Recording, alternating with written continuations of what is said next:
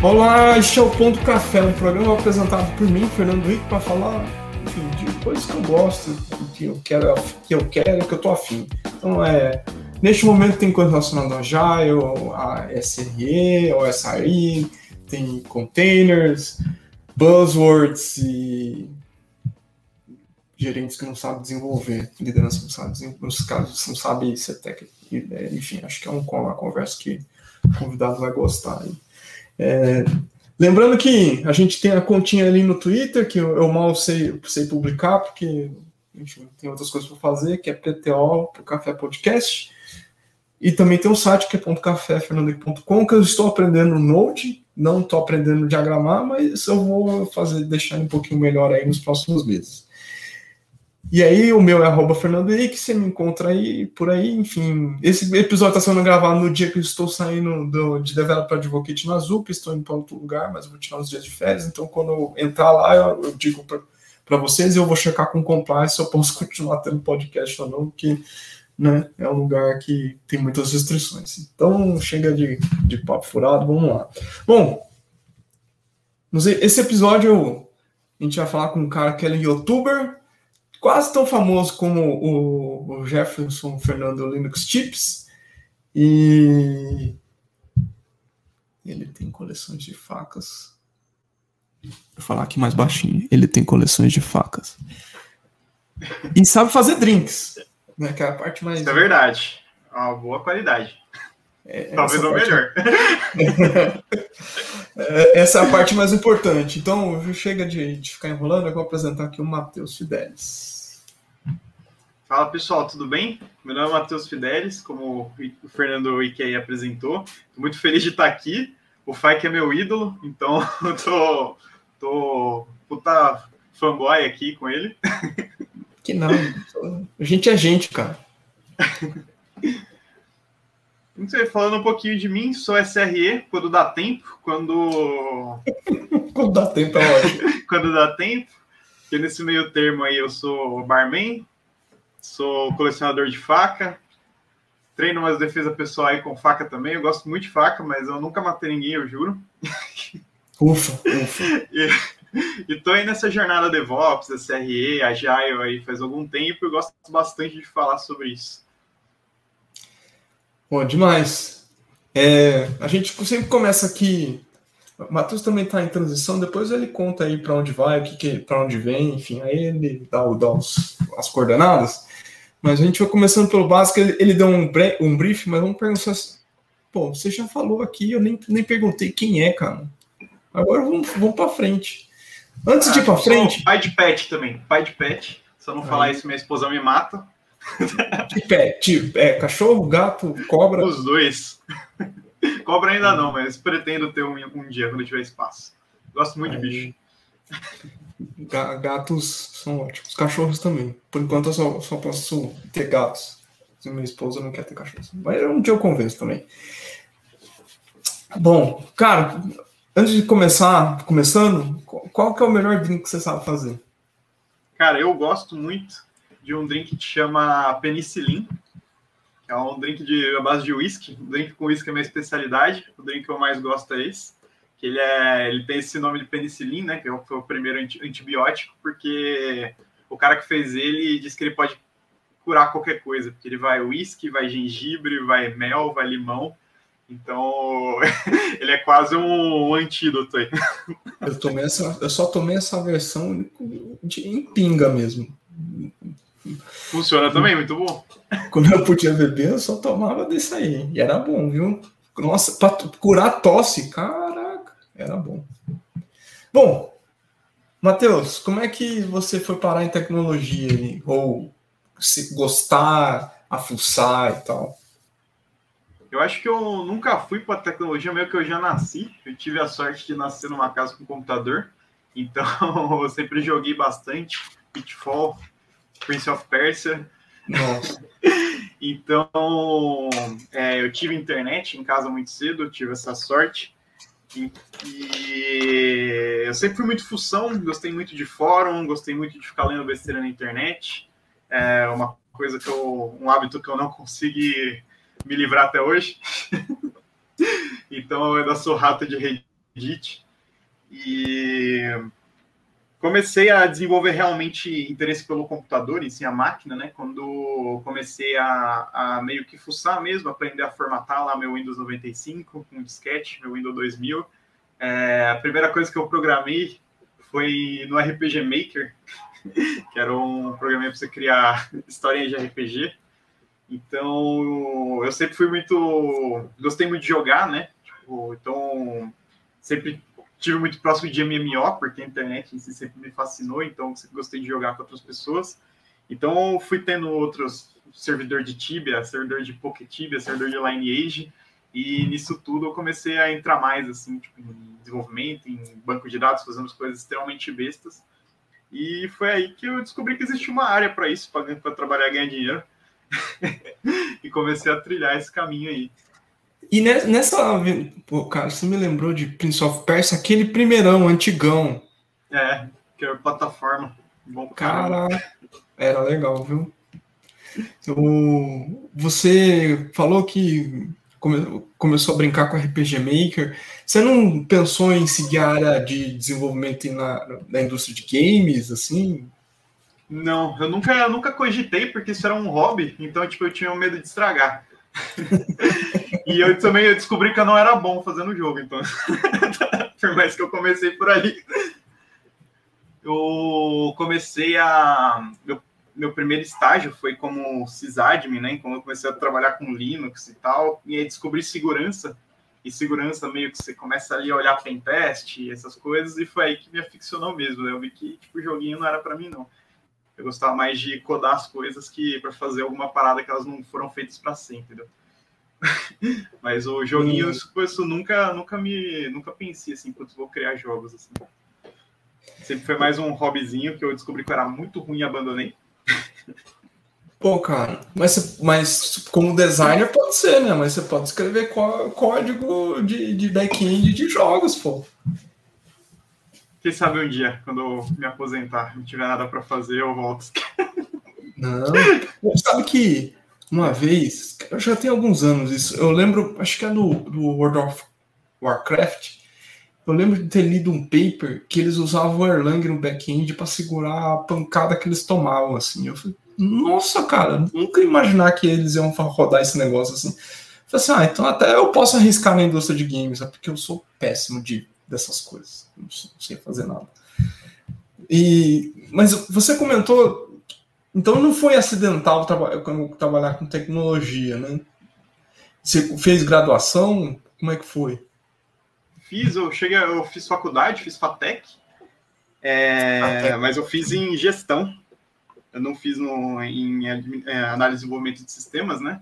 Eu fui fazer em gestão. E, mas terminei, me graduei, tipo, em como tecnólogo, mas não foi isso que me influenciou, assim, putz, fazer faculdade vai entrar aqui. Até que eu já trabalhava antes de entrar na faculdade, né? Foi mais para ter um diploma mesmo. E o, o diploma fez diferença para você? Nenhum.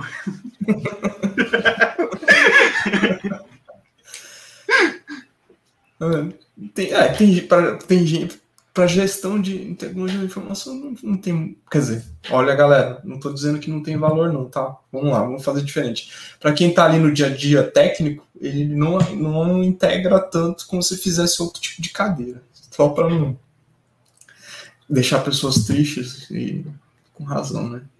Mas Bom, não, não é porque o curso era ruim, não. É porque, tipo, eu já, como eu já trabalhava ali com, com desenvolvimento, então eu já conheci Scrum antes da aula de Agile da faculdade. Então, tipo, meio que não é, eu tive essa, mais essa sorte, não falando mal da, da faculdade, mas eu tive sorte de estar no mercado antes da, da faculdade me apresentar. Então, por isso que não me agregou tanto quanto poderia. Boa, saiu bem, saiu bem, saiu bem. É, façam faculdade sim. Vamos, saiu bem. E eu sempre pergunto aqui para quem tá aqui, quem vem para cá,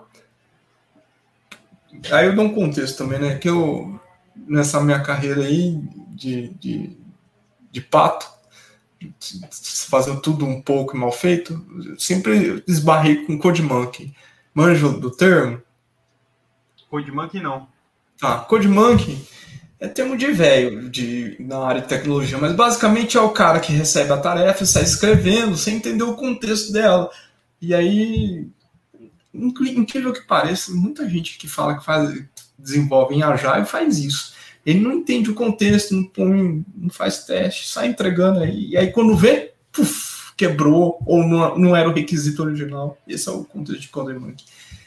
Bom, e aí vem a, ver o ponto que assim, para você programar é só programar? É, depende. É, para mim, eu, minha programação é um dos meus hobbies. Vocês podem ver lá no GitHub que eu faço código inútil quase todo dia, que eu gosto mesmo de estudar é, linguagens, paradigmas e tal. E, mas tem alguma hora do seu dia que você não vai codar uma coisa que você gosta, né? Que é foda. Então, meio que depende. Para mim, não é, porque eu realmente gosto de fazer isso. Mas eu entendo que também programa por, por programar também. Mas eu sempre senti prazer de fazer aquilo lá, mesmo quando eu tento fazer alguma parada que eu não gosto, eu tento fazer da melhor forma possível para tentar aprender alguma coisa ali. Mas meio que papo de consultor, depende. é, é, mas é. E para você, você que falou que quando você está estudando, gosta de estudar e tal, tem alguma coisa assim mais exótica de programação ou, ou, ou de tecnologia que você estuda? Hoje o meu foco está em Go, mas eu também, por conta de, de, de, de profissional mesmo, né? Eu tenho estudado bastante Kotlin para back-end que é uma coisa normalmente o pessoal fala de Kotlin para Android, né? E eu atuo com ele com back-end e acabo estudando um pouquinho mais e, e abriu bastante a mente para programação reativa com Kotlin, né? Então, essa coisa mais diferentona assim que eu tenho estudado com ele. Ô, oh, cara, você pode dar uma pequena introdução aí para os nossos ouvintes sobre o que é programação reativa? Que eles vão pensar que é tipo, você vai dar um golpe e vai se defender. Acho que não é isso. É, normalmente a gente está acostumado a fazer programação imperativa, ali, que segue tipo um roteirinho ali no seu fluxo.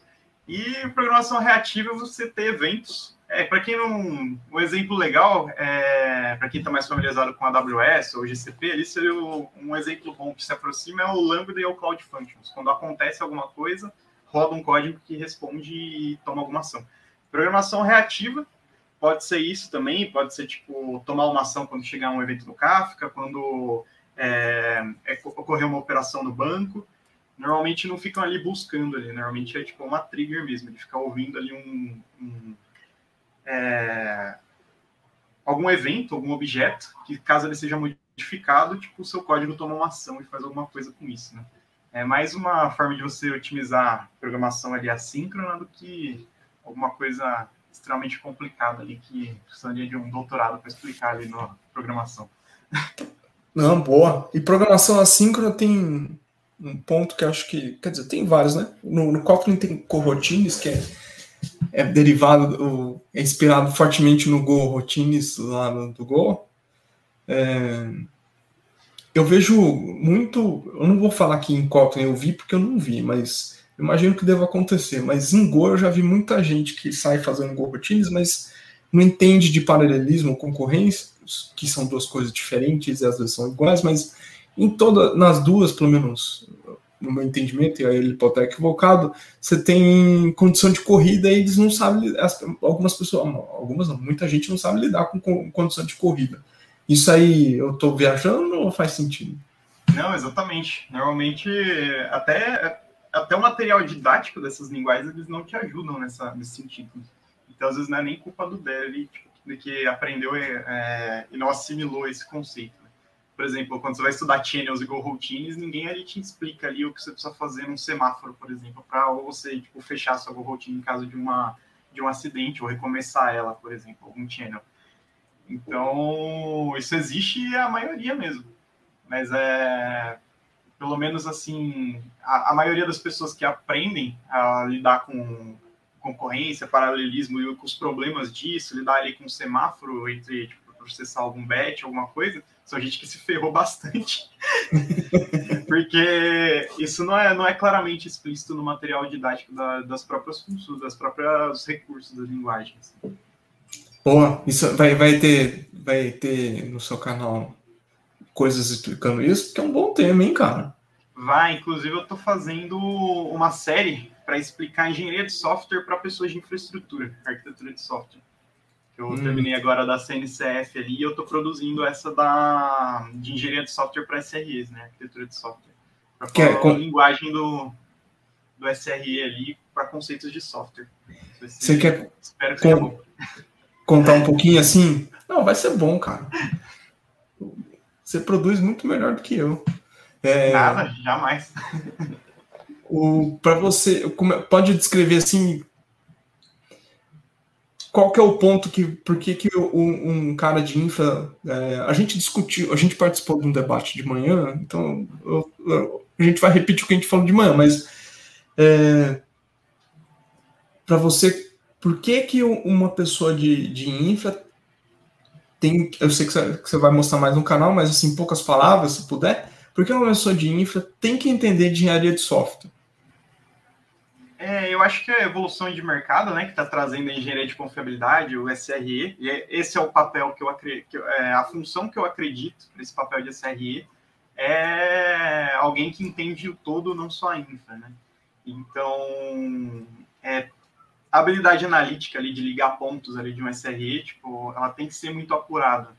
E o cara que para ali só no container, fala, ah, o container está rodando, já fiz minha parte. Isso não é uma função do SRE que tem que garantir a disponibilidade de um produto em si, né? não só de um container.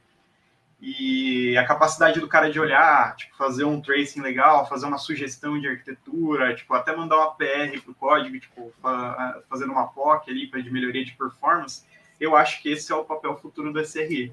E essa é a minha forma de dar meus 50 centavos para que isso aconteça, né? Tipo, para preparar as pessoas para isso. E se não der certo, no máximo eu vou ter adquirido um monte de conhecimento muito legal. Mas. Não, vai dar certo, porque é, é, o que eu acho também. Sem combinar o jogo, é o que eu acho.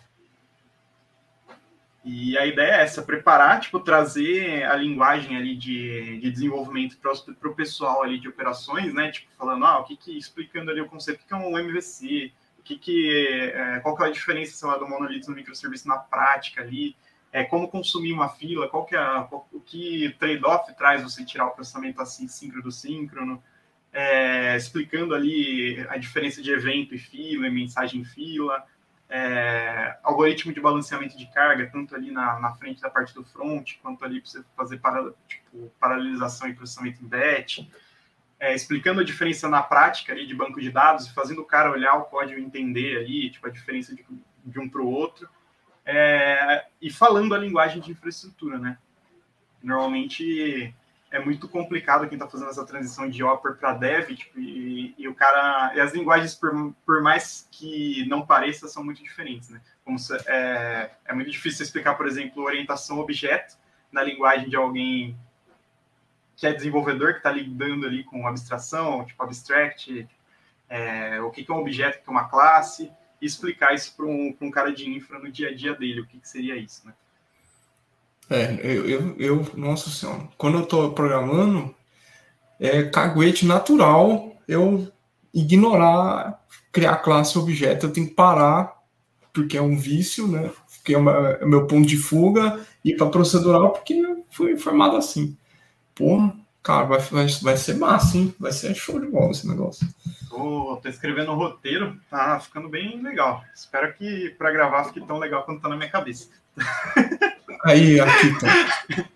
Aqui, tá, aqui tá. Que tem, também tem. É, agora virou youtuber do, do, do Fábio Akita. Ele, ele, é polêmico, mas ele não tem o humor do, do Matheus Fidelis com, como o Corey uh, Queen lá do. Corey Queen brasileiro. É... Titulou Corey Queen Low Budget. Cara, ele é muito engraçado. ele é. Se vocês não sabem quem é, galera, tem um cara no, no Twitter que ele é da DuckBill, DuckBill, e ele, ele sacaneia os caras da AWS o tempo todo, mas a maior parte das coisas ele tem razão, só que ele fala de um jeito humorado. E aí é engraçado, porque óbvio que tem gente que não gosta e até dá um bloco nele que ele já mostrou. Mas no geral ele fala coisas bem coerentes, assim. É interessante. O... Eu achei muito legal no Reinvent ele fazendo tipo o resumo das palestras daquele jeito, né? Ele falou: caramba, um monte de coisa legal e tal, mas ninguém falou do melhor serviço da AWS, que é o SQS, que nunca deixou ninguém na mão. E, Serviço mais básico nunca falhou. Cada vez caga tudo. Mas não é verdade? É verdade. Então... Os caras falam, nossa, aqui, ó, Global Tables aqui no, no Dynamo, aqui agora vai ter RDS, aqui, Aurora, tipo, multi-região, isso aqui, ó, beleza, tudo isso é legal, mas quando o SQS te deixa na mão? Ele é engraçado. É muito bom. Eu recomendo vocês seguir ele no Twitter. O... Acho que, que parte. Voltando, conteúdo assim, igual que você está falando, é, que você está preparando, é algo, acho que é algo que falta. E quem faz isso bem hoje, e ele sempre foi polêmico, o, o, o Fábio Akita, ele, ele, ele mergulha bem, assim. Acho que se for nesse caminho, vai dar, cara, vai ser ótimo. É, é, é ruim levar o Akita como referência, porque tipo, o cara é muito hardcore, né? Então, quando ele vai produzir um vídeo, ele monta um estúdio. que ele não sabe brincar. Não, não sabe. Não sabe. Cara, eu tava acompanhando ele no, nos stories lá no, no, Instagram, tipo, ele comprou um monociclo, daí ele comprou tipo uma armadura de Kamen Rider para andar de monociclo na cidade. Caralho. É porque, se eu não me engano. Ele, ele se acidentou quebrou o braço, a perna, algo assim, né? Enfim, né, todo mundo tem seu lado meio tanto na cabeça. Mas o conteúdo é bom também e, e, a gente acaba fugindo, assim. Mas é porque quem fala, com que a gente vai falar mais conceitualmente ou mais estruturado, de forma mais não é fundamental. Você vai mais, mais profundo nas coisas, é algo que falta no Brasil, que, mas que tem muita coisa lá fora que você fala assim, meu Deus do céu, esse conteúdo é incrível, cara. Eu, eu tenho olhado para os conteúdos, principalmente do Free Code Camp e os conteúdos de, de matemática ou de, de, de machine learning, que eu entendo bem pouco, mas eu acho sensacional o jeito que eles explicam, assim, cara. fico impressionado. Não sei se você concorda demais. Na verdade, é, o, o que mais me inspirou a fazer isso daí, justamente além de não ter conteúdo tipo voltado à linguagem de um para outro aqui no Brasil, é que eu fiz uma, uma análise tipo enquanto eu estava bêbado, inclusive, da, que eu percebi que as minhas maiores referências assim na área técnica, assim tipo gringa, que no caso seria o Kelsey Hightower, o Alex Ellis que fez lá o, o Open Phase e tal, eles são desenvolvedores incríveis que são focados em infraestrutura. E eu parei para pensar que tipo, conheço muita gente que poderia fazer isso também se tipo, tivesse ali acesso, tipo, se fosse fluente falar em código com o cara, né? Eu falei, cara, se os caras mais fodas que eu conheço assim na área, assim, que eu admiro e acompanho de longe, fazem isso, são caras de código que podem voltado para infra, por que não trazer isso? Por que eu não posso ser assim? Eu posso tipo ajudar as pessoas. Não, total. Total. Vai ser massa demais. Vamos aprender coisa bacana. E, e aí, acho que isso que você fala, e, e nessa definição que acabou gerando o, o, curso, né, vai num contexto do, do que. Como é que você vê a área hoje? A gente conversando com várias pessoas, e acho que você ter a mesma impressão que a minha, é, você vê que tem a galera que vê aquele negócio, ou antiga, antigamente, até recentemente, pega o squad lá do Spotify, sai implementando na torta direita, ou em infra, do mesmo jeito, pega o SR lá no Google, livrinho, olha lá para três, quatro coisas e sai implementando na torta direita e fala assim, cara, estou implementando SRE, ou agora eu sou DevOps, agora eu sou sei lá o que da galáxia. É, e, outro, e óbvio que tem outros lugares, você vê isso acontecendo, não exatamente igual, mas vê isso bem implementado. Mas como é que é a tua impressão aí com quem que você conversa sobre qual é a realidade da área de operação aí no Brasil? É, é um pouco complexo, porque enquanto tem muita gente emocionada, tipo, às vezes nem, nem sendo ruim, mas é porque o cara quer implementar o dia a dia dele ali não corresponde, ele quer puxar alguma coisa nova para implementar na empresa vai na emoção, quanto a gente vai levando isso extremamente muito a sério. Mas o, o Estado hoje, que se a gente olhar friamente, assim, tipo, o Estado do Brasil, assim, de SRE, É até, tipo, puxando aquele que a gente comentou mais cedo lá na Talk da Zup, que é o squad do Spotify, né? Todo mundo fala, vamos usar squad aqui, ó, vai implementar desse jeitinho aqui, ó, vai funcionar. Todo mundo falando depois que squad não presta. Daí eu vejo que isso vai, vai acontecer daqui a um tempo, por conta da, da emoção, assim. acho que é um processo natural. Todo mundo tá em massa, tipo, quebrar e falar, putz, talvez seja melhor a gente rever. Mas eu acho que não funciona o by the book, nem aqui no Brasil, nem em qualquer lugar que não seja a Google, né? Ele serve mais por um, um livro de ferramentas, assim, né? Tipo, que veio da Google para o mercado de, de SRE. Assim como foi o DevOps também, é muito difícil se adaptar tudo para o dia da empresa. Falar, ó, tem um checklist aqui, de 70 itens, se eu cumprir eles, eu faço DevOps. É, todo mundo achou que era isso, no fim, tinha muita gente fazendo DevOps há muito tempo. Uhum. E... Mas, assim, é, sendo otimista, eu acho que é uma resposta do mercado assim para acabar com um monte de processo chato aí que tipo foi criado ao longo dos anos. E eu acho que isso vai acontecer, já está acontecendo, né? Por mais assim, ah, vou falhar no, no crash curse aqui, eu vou falhar na metade, mas eu vou resolver muitos problemas no meu caminho até eu bater o meu carro. E sendo otimista, eu acho que isso está acontecendo, vai acontecer mais. E possivelmente, quando a, o pessoal olhar analiticamente, assim, tipo, qual que é o papel da SRE aqui, agora que eu fui emocionado? Tipo, microserviço. Tipo, todo mundo adotou, quebrou, todo mundo falou que microserviço é uma bosta. Daí, olhando friamente, ó, talvez microserviço sirva aqui muito bem. Não é para todo lugar. Eu acho que vai acontecer o mesmo com a SRE. O que, que você acha de, de, da, da engenharia do caos que a galera sai falando aí no a torta direita falando que sabe fazer, que sabe tá fazendo? Cara, eu acho que tipo, ele é o último processo de uma caminhada muito grande que o pessoal coloca no começo. o, cara, o pessoal não consegue fazer tipo, uma simulação de desastre e quer colocar a engenharia do caos para desligar uma Z a qualquer momento. E achar que tá tudo bem. E na verdade, engenharia do caos é você validar tipo, que uma aplicação ela é resiliente, ela é tão resiliente que você consegue validar isso a qualquer momento. Não, tipo, desligar tudo a qualquer momento, você falhar e sair consertando que nem um louco. Então, ela é a última etapa do processo, inclusive é um processo incrível, né? Falando de SRE, tipo, no momento que você consegue desligar, tipo, uma Z, ou, tipo, desligar metade do... aumentar o throughput de uma app, aumentar a latência de uma app, e, seu, e você não ferir ali seus SLOs, seus SLAs, ali sua métrica de negócio, é incrível. Mas com a emoção, o pessoal coloca uma coisa no começo, assim, sendo que ela é a última etapa do processo. Porque eu trabalhei, consigo fazer simulação de desastre, consigo validar meus gaps, tenho uma de resiliência, tenho fallback para tudo. Agora eu vou desligar um pontinho. a qualquer é, momento. Não... Total. Total. Eu, agora a gente conversando aqui, eu lembrei de uma coisa que até recentemente numa conversa que eu tive com, com os gringos, e eles com dificuldade com lidar com banco de dados e migration. É, como é que você. Bom, você já, deve, já lidou com migration, se eu não vou fazer uma pergunta e você não sabe, aí lascou, né?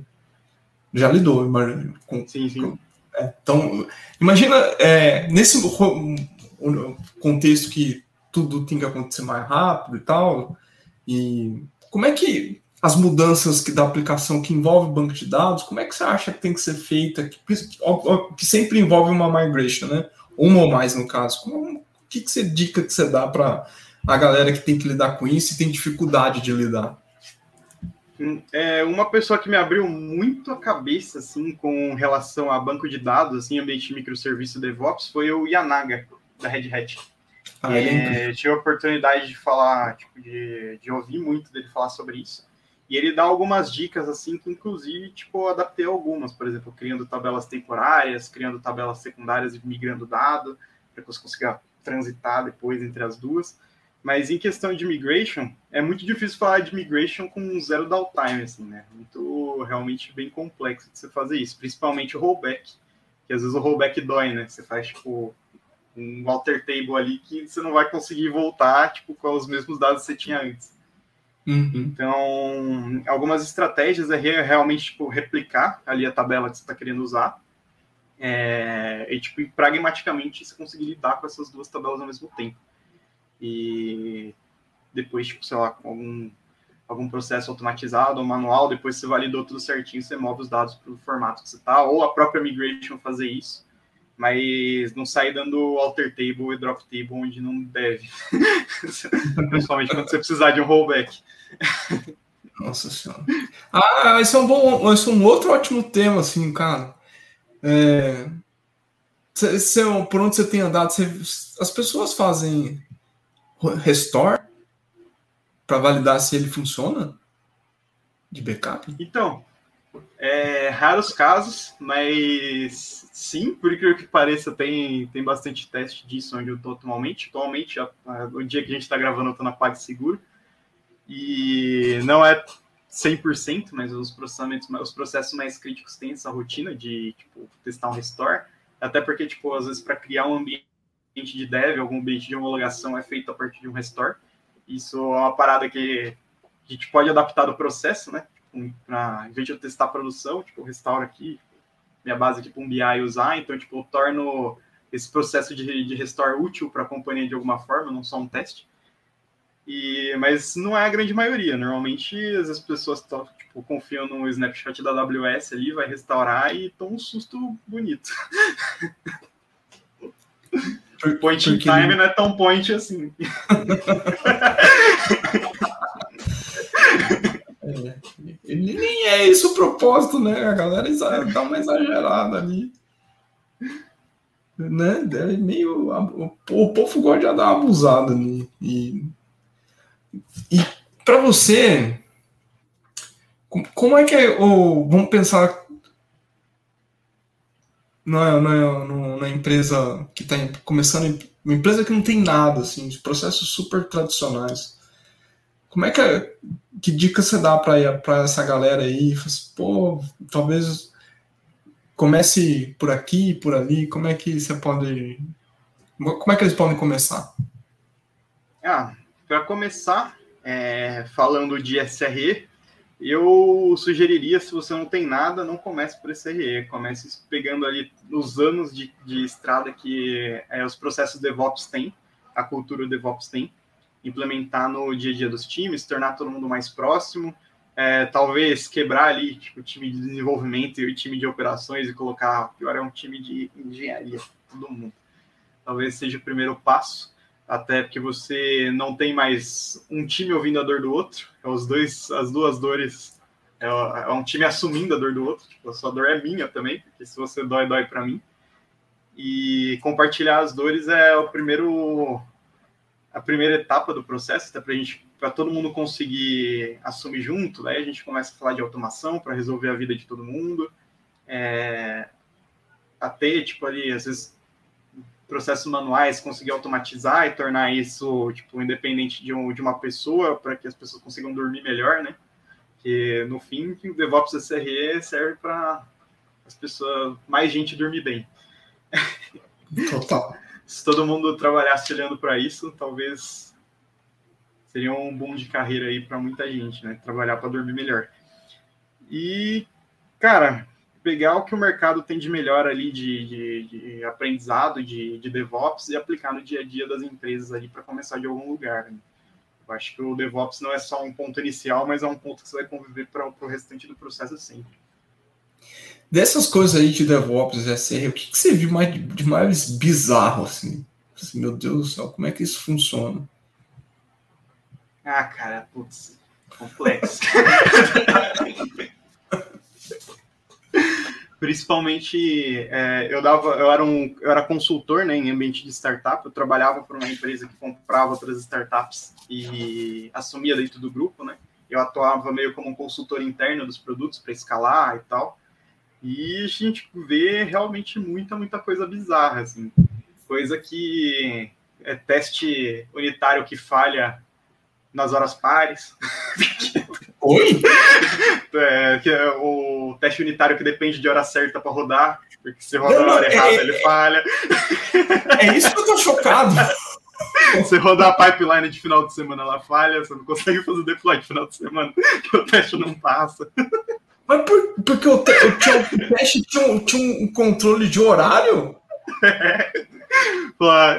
Eu já vi, já vi teste assim que, por exemplo, ó, se for, for fora do expediente bancário ele quebra. Daí não tem um mock de horário. Ele realmente testa o horário e fala: não dá para passar esse teste.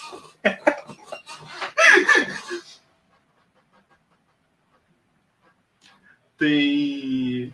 Deixa eu ver. O try-catch persistente, né? Sério? E... Sério, no Code Review já viu o try-catch persistente, que é tipo, é try, tome tal ação. Catch, tome a mesma ação. Tipo, tente novamente. Fallback era retentar duas vezes. É realmente muita coisa bacana que a gente vê por aí. Caraca. Eu fico imaginando a justificativa, assim. Não é. Podia, sei lá, botar um timeout, fazer um retry, mas, pô. Bizarro. Nossa, até me perdi, cara. Essa foi tão bizarra. Que eu... essa, é, essa é engraçada, velho.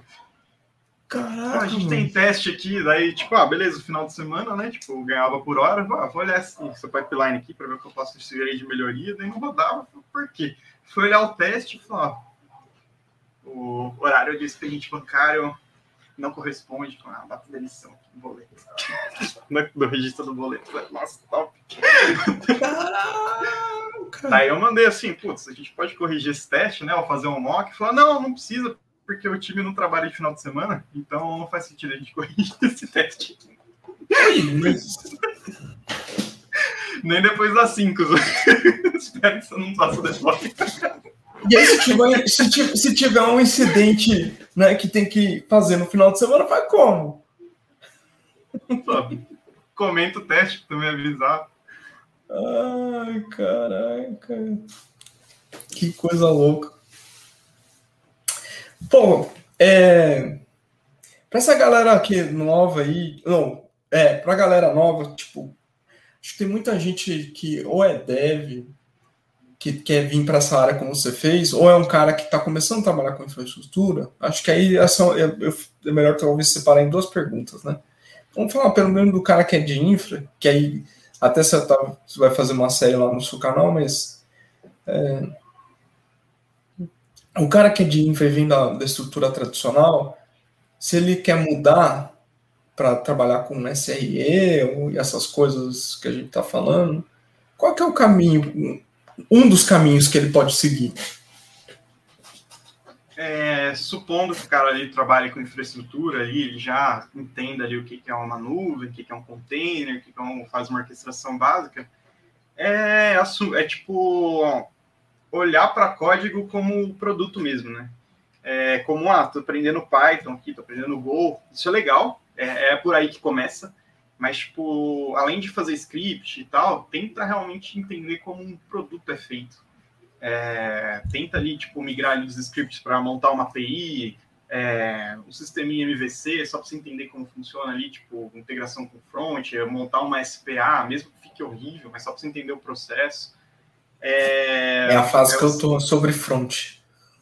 Cara, front para mim, o X para mim, o Y para mim é JSON formatado. Eu tenho um gap muito grande com, o, com o front.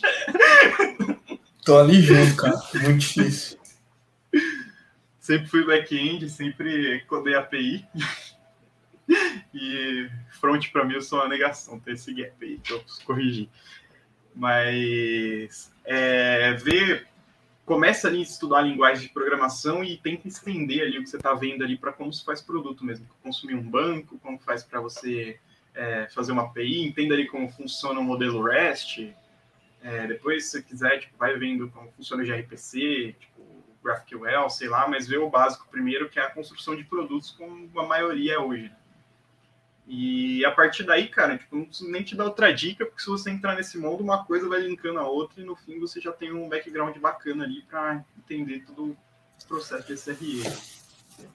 Matheus, você falou um ponto que eu, alguns colegas que, lá na, na ZUP, eles me ficaram bravos quando eu falei que GraphQL era maior, melhor do que gRPC. Obviamente que tem um contexto porque eu disse isso, não, é, não disse só porque é generalizado, mas é, você tem alguma preferência sobre.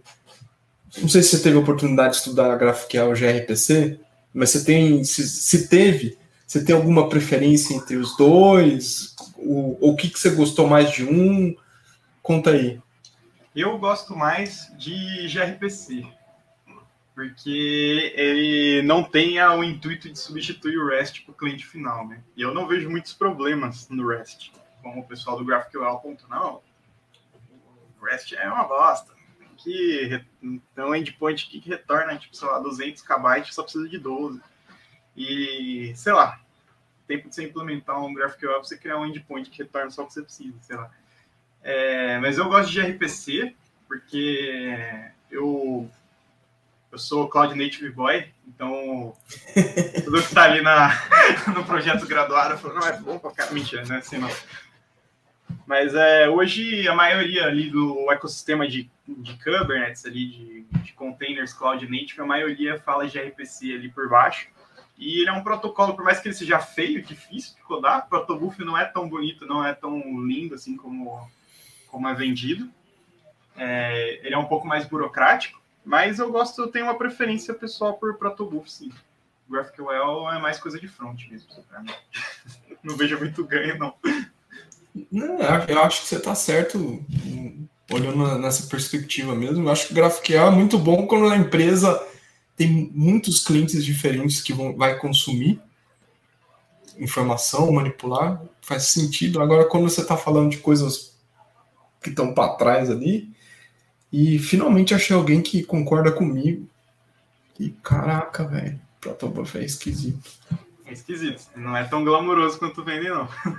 para mim é igual. Pra... Eu não sou muito fã de JavaScript, da linguagem. Eu, eu me sinto assim, mais ou menos assim. Mas, desculpa, galera, não quis ofender nenhuma das áreas. E eu acho que tem um, vai ter um, tem das coisas que eu li de, de eu não, não, não tive oportunidade de, de, implementar código de RPC, já tive, já fiz troubleshoot de aplicação com gRPC. É, eu, eu senti uma dificuldade de é, de acertar o, por exemplo, como você está usando ele de fim a fim, é, acertar o balanceamento de carga, porque você está fazendo, sei lá, terminação TSL até o fim, aí não, não, não tem como fazer. Aí eu tive que puxar para frente ali. No meu caso, eu tava. Eu não lembro se eu tava usando Nginx ou Envoy, eu já não lembro mais. É, para você, isso faz sentido ou você tem uma outra forma de lidar com isso? É, normalmente faz, faz sentido. Ele tem um, um, uma lição de casa ali que você precisa fazer antes de, de implementar, né? Realmente ali tá tudo falando HTTP2, que tipo, se tiver uma parada ali no processo que não tá, você vai quebrar. Então você tem que garantir que toda a ponta ali tá tipo, falando o mesmo protocolo HTTP, tem é uma coisa que tipo meio que resolveu, em teoria assim, é, foi trocar todos os algoritmos de balanceamento de, de carga de round robin para list request, né? Tipo, ele sempre mantém ali porque tiver com menos conexão e daí ele meio que garante ali que vai ser atendido sempre pelo mesmo ali, pela conexão, ali, que vai ficar aqui para live. Mas ele é realmente, ele tem esses probleminhas ali que o pessoal só prevê quando já colocou tudo em prod lá e falou, ah, não sei o que não. Normalmente essas tecnologias pulam bastante a fase ali, de, vai de POC para produção total. É, não, vai, vai que vai dar certo. E, e você falou de Cloud Native, que você é fã. Tem ali na no graduado, tem óbvio que tem Kubernetes. Se não me engano, tem Prometheus lá também. Mas tem outro projeto assim. Deixa eu fazer a pergunta de um jeito diferente. Dentre os projetos que tem lá na CNCF, tem os graduados, tem os incubados e, se não me engano, tem sandbox. Eu acho que são três etapas, são três estágios. É, você consegue citar alguns aí que, assim, os, pode ser os que você gosta, que são os mais famosos, e os que estão, talvez, se tiver alguns de sandbox que, sandbox que vale a pena ficar de olho. Deixa eu ver aqui qual está em sandbox agora. É, porque sandbox tem coisa. Caraca, tem coisa pra caramba. Tem coisa entrando Mas, assim. Os projetos graduados, enquanto eu abro aqui, é, tem o que eu gosto muito, que é o Envoy, que para mim é uma tecnologia extremamente disruptiva assim. é, em questão de proxy reverso, que alguém ali está competir, competir com o Nginx e tal, é uma alternativa totalmente open source.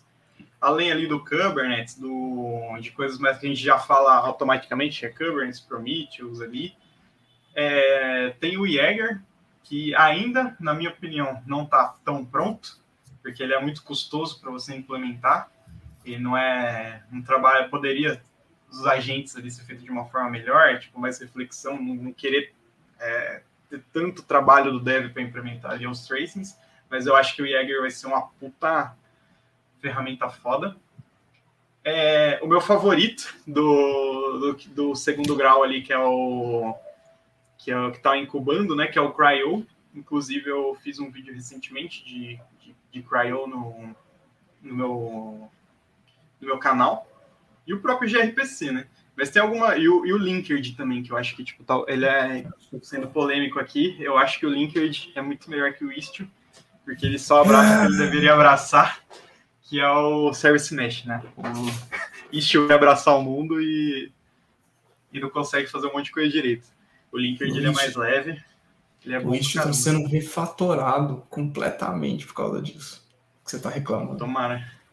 Porque normalmente o Istio é você pega um caminhão assim pra você só usar a buzina. Total. É bem. Mas ele tem, tem bastante projeto bacana, inclusive ali de serverless, que tipo, normalmente estava muito locado ali com cloud providers, né? Que era o Cloud Functions, que é o, o Lambda, o Azure Functions, tem o que é o Cloud Events, né? Que é uma forma de você ali ter seu faz ali é, dentro do ambiente cloud native já tinha algumas alternativas, né? Que era o OpenFaaS, o do Kubernetes lá, que eu esqueci, que é o, que é o Cloud, o Cloud Run baseado. Isso, o Knative, que é o Cloud Run baseado. Mas o que eu mais gosto, assim, é o Linkerd e o e o Cryo, que está ali no incubado. Ah, a landscape de sandbox é gigante, né? Pode ser qualquer coisa. É. Se você tá o Ansible, tá lá agora. Tá, jura? o, é, o, o Sandbox é aquele gigantão lá que tem, tipo, tudo. Que é o, o primeiro nível. O Linkerd, não sei se você conhece a história, que ele foi reescrito do, do zero. Você conhece essa história? Então, eu vi, é, vi algumas coisas, tipo, em questão de comunidade. Tem bastante treta envolvendo a comunidade do Linkerd, né? Mas é. Acho que ele, é bem, ele, ele, já foi reescrito tipo mais de uma vez, não foi? É, eu vou, eu, eu vou falar a versão que eu conheço, né? Porque eu, eu não sei, eu, eu, eu tô próximo, mas eu não tô tão próximo ainda. O que eu sei é que a primeira versão ela foi escrita toda em Java.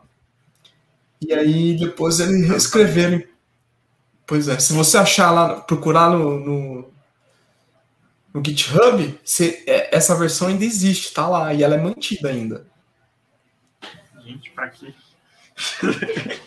ah, é, é, igual, igual quando você falava de containers, o, antes de Kubernetes se tornar padrão, você tinha o Mesos, que era em Java. Que era pesadão. E era meio estranho de Uma... mexer. A treta recente dele foi do daquele, se não me engano, é o Open Mesh, né? Que é tipo. Nossa, foi. Quer contar aí? Eu conheço a história, mas quer contar aí? Conta que ele é tem tipo várias partes do código copiado do link, até até umas nomes de variáveis assim, tava bem feio.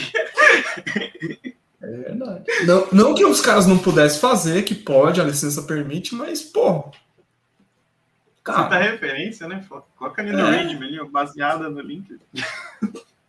Podia ter falado isso. Eu gosto bastante do Linkerd também.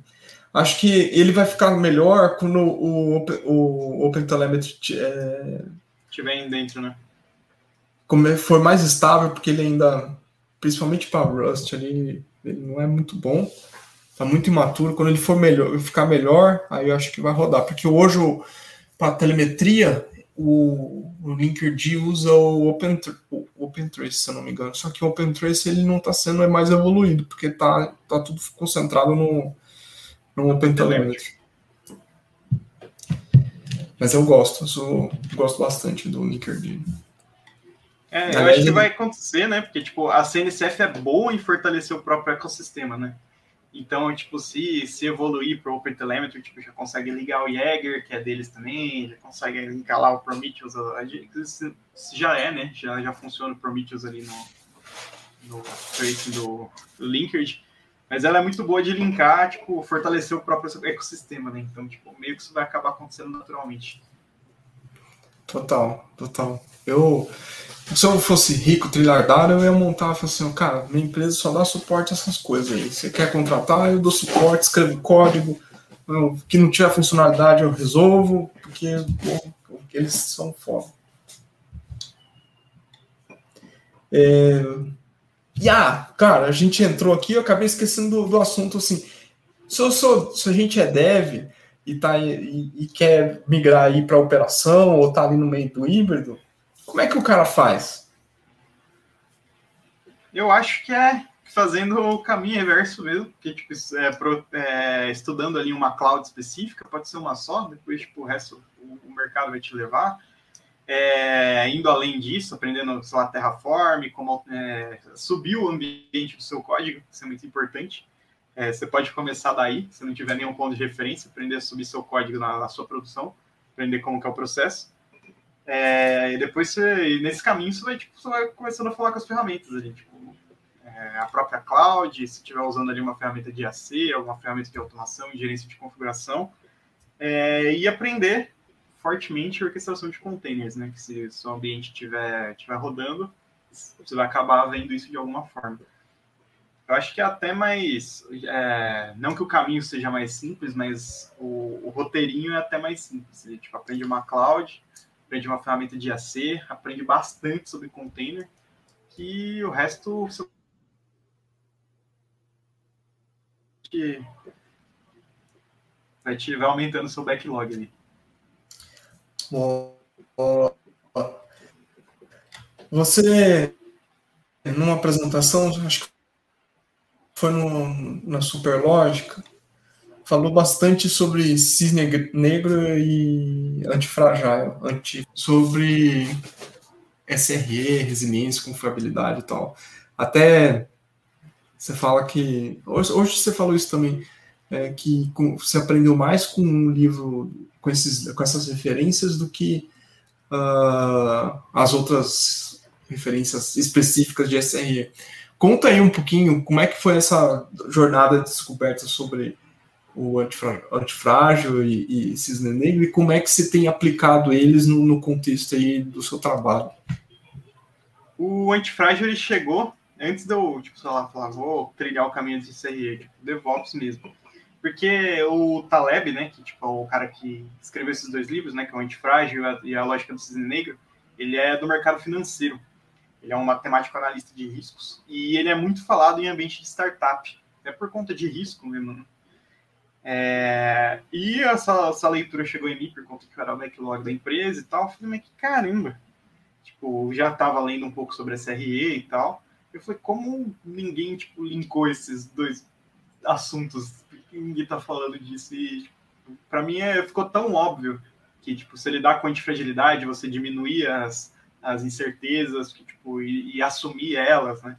É, você diminuir as desvantagens ao, ao, invés de aumentar as vantagens, você tipo, se beneficiar de, uma, de, um, de um processo de crise, você se beneficiar de um, de um, de um processo de outage de algum componente e tal, e tudo para aumentar a resiliência, aumentar seu, seus números ali de disponibilidade. Eu falei, cara, isso aqui.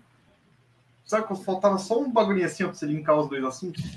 Dá um estalo lá. Eu falei, que caramba, daí, tipo, tudo fez muito mais sentido. Porque para mim o SRE ali era um cara ali que mantinha os números da empresa, né? Tipo, era guardião da bagulho, conduzia os pós-mortems ali, tipo, linkar o que precisava fazer, colocava no backlog todo mundo e, tipo, vamos para a próxima análise, próxima rodada aí. E falei, cara, isso aqui pode ser tão mais rico se a gente linkar os dois. Falei, cara, como que eu posso analisar um ambiente mais friamente com esse olhar da merda, assim, com esse dedinho podre, e falar, cara, o que, que, acontece se eu desligar isso aqui?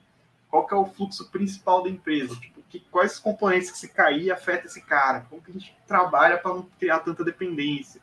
E, tipo, diminuir as desvantagens mesmo ali do sistema, né?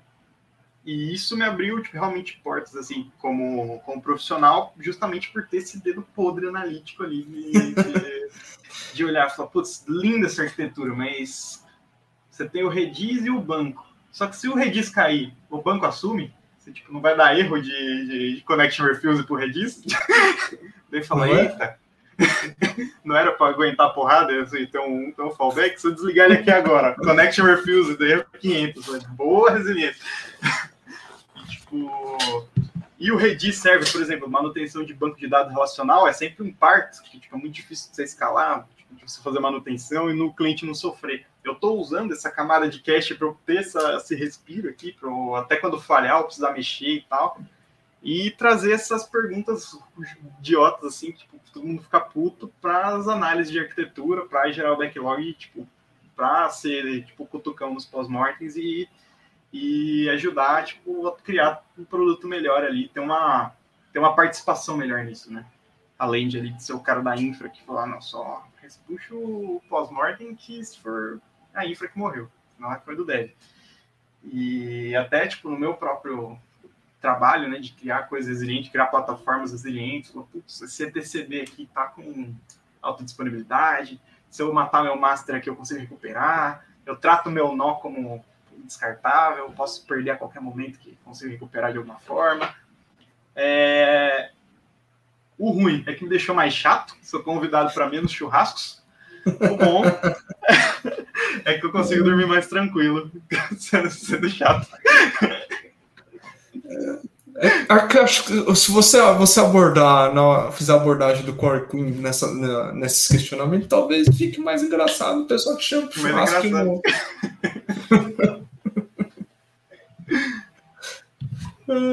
O, você, como para a gente chegar para acho que talvez seja a pergunta final.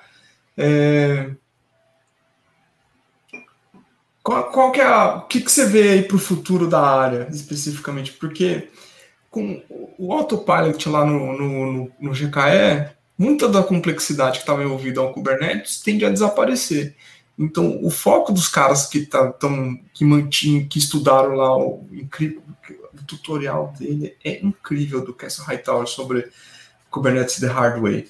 Mas acho que há de convir que ele provavelmente vai, vai estar superado aí nos próximos meses ou próximos anos. Para onde vai aí o foco dessa galera que hoje está em operação no, no futuro próximo?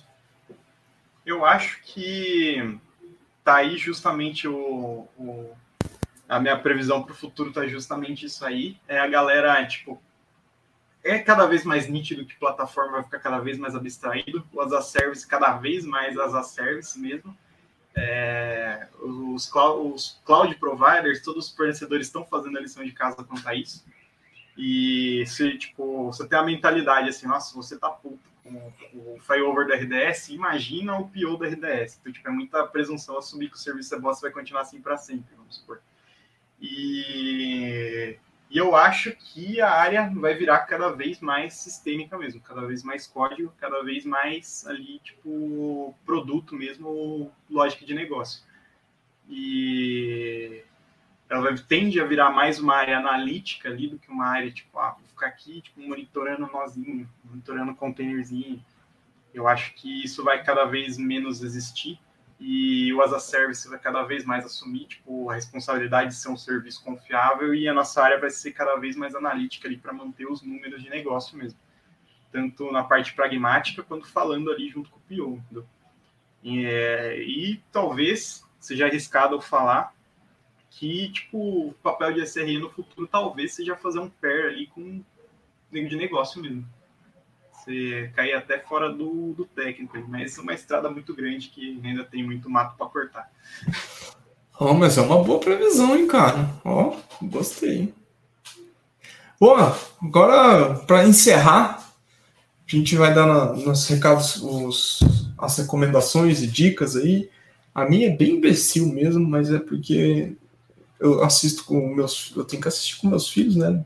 Aí eu assisti com meus filhos uma série de desenho animado chamada é, Hilda, que é meio esquisita, assim, com assombração, mas é divertida. Hilda. Tá lá no Netflix tal. Você vai você gostar de, de coisa mais light, porque o mundo anda pesado, ainda tem um pouquinho de assombração, vai assistir Hilda. Mas aí o Matheus acho que tem dicas melhores do que a minha. Então, vamos lá, Matheus. Ah, para sair do técnico, para quem gosta aí de, de emo, quem era emo aí na adolescência, ou quem ainda é emo, o A Day to Remember lançou um disco novo que chama é, We Are Welcome. Então tá muito bom o disco. Aí. Dá para reviver ali a, a, época ali do, do punk emo core. E também a série do Falcão, o Soldado Invernal. Parece que vai ficar ah, é. Amanhã, amanhã a gente está gravando na quinta-feira. Amanhã sai o segundo episódio que, caraca, já subiu. Espero não me arrepender quando eu ouvir esse podcast daqui a uns meses. Eu, eu ouvi ele. Eu falo, nossa, não acredito que eu dei essa furada. É, é, a gente não sabe, né? Vamos, vamos torcer que vai dar bom. Na dúvida, o disco tá muito bom. É, fiquei com o disco. Bom, galera, é isso. Matheus, obrigado aí por ter vindo. E eu que agradeço. Foi divertido. E aí, pessoas, obrigado por vocês nos escutarem. E aí a gente vai estar tá na próxima espera aí né, com vocês. Valeu! Até mais, pessoal.